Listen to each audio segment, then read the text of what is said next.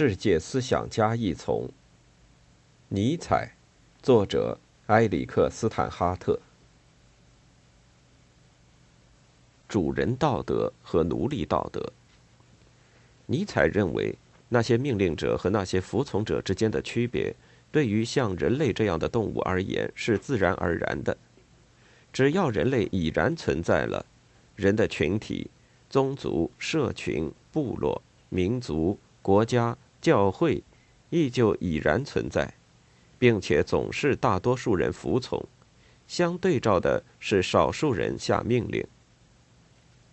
尼采因其在主人道德和奴隶道德之间所做的区分而著称。常常被忽视掉的是，他认为主人和奴隶道德两者皆是较低等的人类文明的原始遗骸。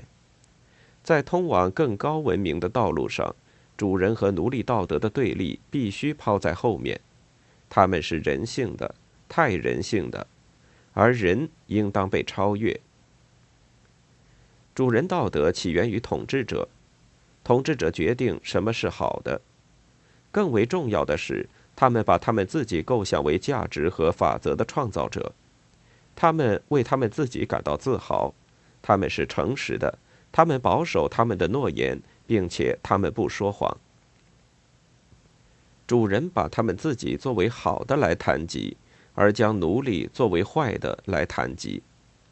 尼采说：“坏。”并不相同于邪恶。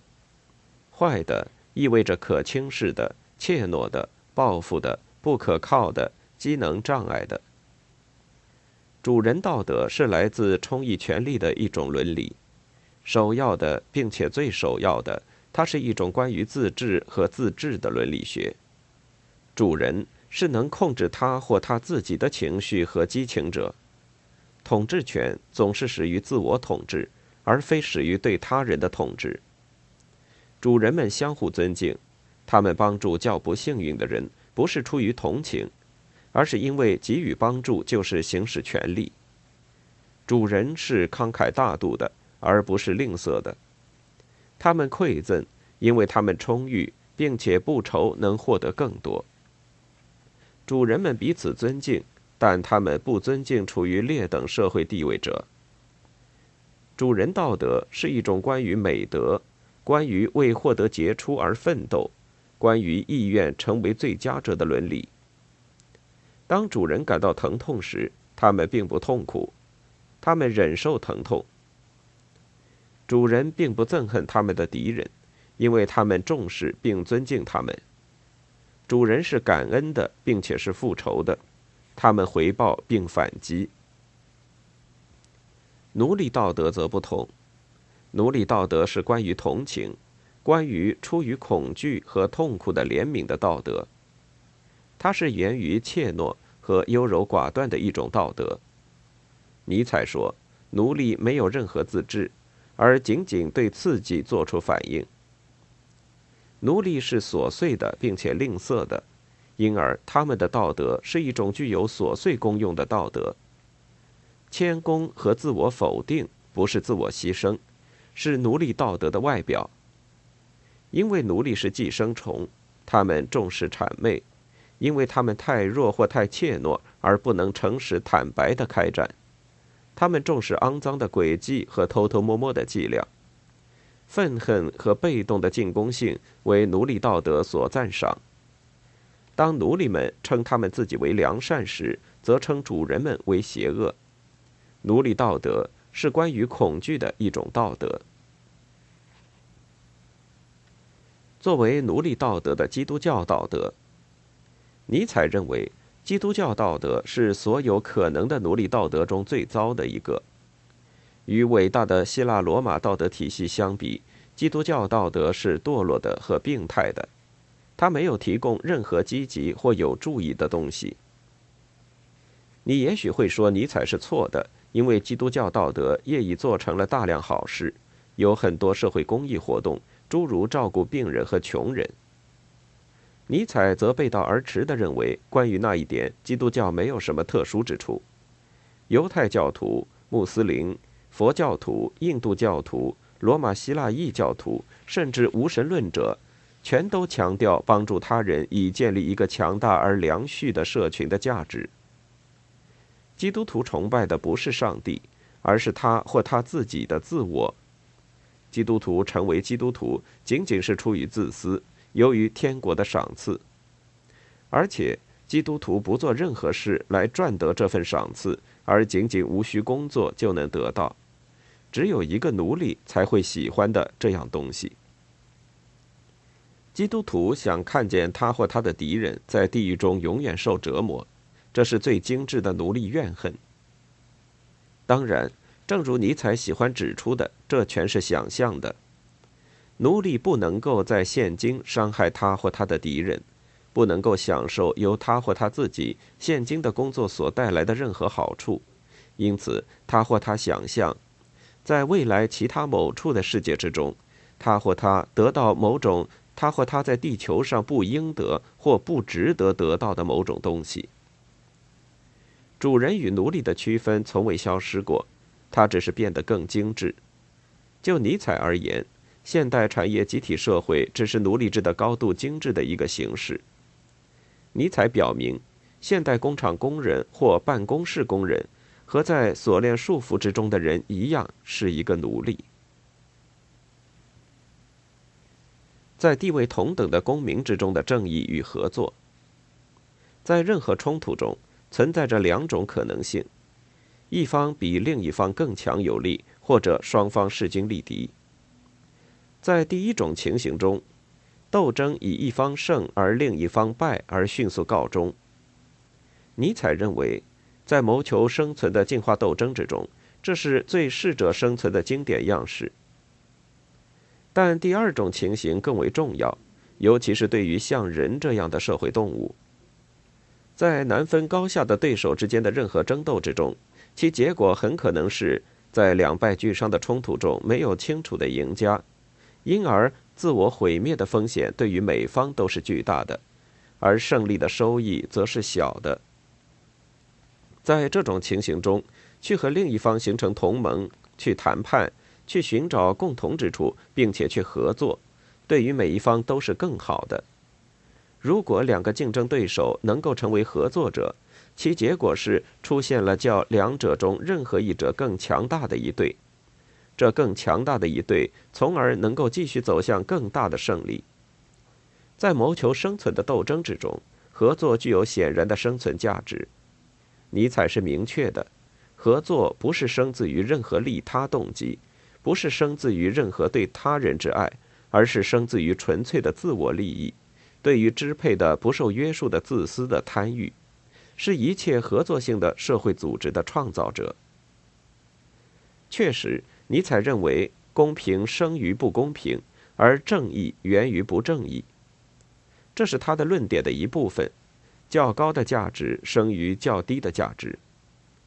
当同等均衡的力量学习合作，正义和公平就是必要的。双方都不愿意通过任何方式的不公平行为来冒险得罪另一方。每一方都注意尊重另一方的需要，因为每一方都尊重另一方的力量。正义和公平来自相互尊重，但那以权力均衡为预设。在权力相等的党派的自我利益之中，他们会彼此平等相待，赋予彼此同等的权利。权力意志与政治机构。对尼采权力意志观念的最无理性的一个误解是认为尼采赞同一种压迫的政治，主人们被设定为去压迫或支配奴隶。在一个派别压迫或支配另一个派别的任何群体中，力量不是增加了，毋宁说力量消耗掉了。如果一个主人不得不主宰或压迫他或他的奴隶，这个主人正在浪费他或他自己的力量。而奴隶们则正在浪费他们的力量。每一方的力量在其反对另一方的斗争中被浪费掉。压迫和主宰是产生更多权力的低效的方法。力量相等，并且因此相互尊重与合作的一对伙伴，整体上比较强的伙伴压迫较弱的伙伴，这么一对组合是更为强有力的。在一个社会中，男人压迫女人。或者在这个社会上，一个种族、民族或宗教团体压迫另一个，这是一个很弱的社会。这样的一个集体被从内部分裂开，它的内部摩擦将导致它以内战或内部暴力来自我毁灭。尼采认为，这样的社会群体就好像生病的身体，而不像健康的身体。在一个健康的身体之中，所有的器官都和谐的合作。权力意志易于超越在其中一个团体压迫或主宰另一个团体的社会体系，因为这样的体系是浪费的，并且是无效的。在和别的更为和谐的组织起来的社会体系的进化的生存竞争之中，内部分裂的体系将输掉，并且被摧毁。权力意志意欲从每个交战的或竞争的复杂当中制作出一个有序的。和平的运行良好的统一体，因为一个由协作的部分构成的团结一致的有序的体系，比一个内部争斗的体系要更强大。尼采没有因此否认更强有力者把意志强加于较弱者。强有力的主人的最重要的职责就是强加秩序、强加法则。主人的职责就是通过设计法则法规，然后通过攻击性的实施这些法则法规，来结束一切人反对一切人的战争的混乱的无政府状态。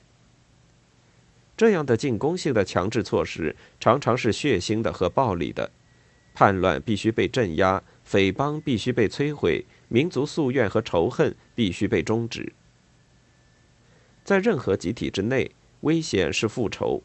小的偶然的触犯都会触发家族、团伙、宗教或道德派系之间的血腥世仇，这是大致相等的力量之间的冲突的消极面。代替同意合作，他们展开一场漫长、持久而没有希望的相互损耗的战争。这场战争是仇恨的循环，在这个循环中，每个行动都是报仇或对抗，这是反动的陷阱。在这个陷阱中，政治权力意志会受到羁绊。如果没有更强的力量干预的话，暴力的循环会永远继续下去。尼采很清楚，只有当较强者强加法则和秩序来平息较弱者的反动的仇恨之时，正义才获得了。无论正义在何处行使与保持。我们都会看到一个较强的力量，力图找到其较弱的下属当中的怨恨的无理性的狂怒的管制方法。此意图的被完成，是通过设计、提议，并且如果必要的话，强迫执行和解。但最重要的是，通过建立法律，这些法律是较优越的力量强加于敌对的和愤恨的力量的。道德是作为强制而开始的，个体主人们强迫群众奴隶们服从法则，但然后强制变成了习俗，由于强制产生了习惯性的行为，然后道德开始变成精致而有理性的道德哲学出现了。在历史上，尼采认识到，社会集团内部和社会集团之间的生存斗争是暴烈的，并且野蛮的。他知道人类历史大体上是野蛮的历史，因为那是人类存在的最长时期。我们离动物并不那么遥远。他不否认，在历史上统治权是通过残忍和暴行来履行的，但他亦表明，在人类历史中存在着精神的进步，残忍开始变得精致。根据尼采。你想别人怎样待你，你也怎样待人的欲律是纯粹自利的。然而，正是自我利益造成了精神的进步，正是自我利益找到方法越过了强力产生权力的较早的和较弱的原则。这个欲律是开明的自利。尼采从不认为人类他们是动物，终将进步到超越自我利益。所有可能发生的只是他们的自我利益能够变得越来越开明、越来越明智和精神化，他能够变得更富于思想、更哲学。贵族品质与奴隶品质，群体和个体的对比常常与主人和奴隶之间的对比相混淆。对于尼采来说，主人和奴隶是伦理学的范畴，主人和奴隶不是法律范畴，因而主人可以是在法律上受束缚的，并且可以是在奴隶的残酷皮鞭下，在桎梏之中被强迫劳动者。有时奴隶主宰主人，主人和奴隶实在只是性格的类型。尼采亦把这些性格类型指称为高贵对卑贱，能动对反应。健康对病态，肯定对否定，存在着一个奴隶群体和一个主人群体，存在着奴隶个体和主人个体，主人奴隶的对比不同于有利无利的对比，奴隶能够获得政治权利并统治，专制君主是拥有政治权利的奴隶，而完全基于专制的政治秩序。像在法西斯主义这样的政治秩序中，根本就不存在主人。不幸的是，尼采使用了像“主人”和“奴隶”这样的措辞。今天，这些词语的坏的含义，使得尼采的理念向不费力的滥用和误解敞开。更好的适合于他的意图的措辞是“高贵者”和“奴性者”。有时，尼采对比迟钝者和先行者。而那样的对比更好的适用于他的意图，因为他评价了与在人类进化史上相关的人的类型。不愉快的性格，这种性格充满了不信任，无论何时敌人或邻人达到一个胜利就妒火中烧，并且狂暴地反对一切不是他自己的意见。显明他属于文明的较早阶段，并且因而是一个遗迹。因为他和人交易的方式，对于部落时代期间所获得的条件而言是适当的和正确的，他是一个迟钝的人。另一种性格则乐于和他的同伴同乐，到处赢得朋友，欢迎每一样新生的和发展中的事物，对别人的光荣和成功感到高兴，并且不声称独家拥有真理，而只是充满了不相信的疑惑。他是一位先行者。他朝着一种更高的人类文明而斗争。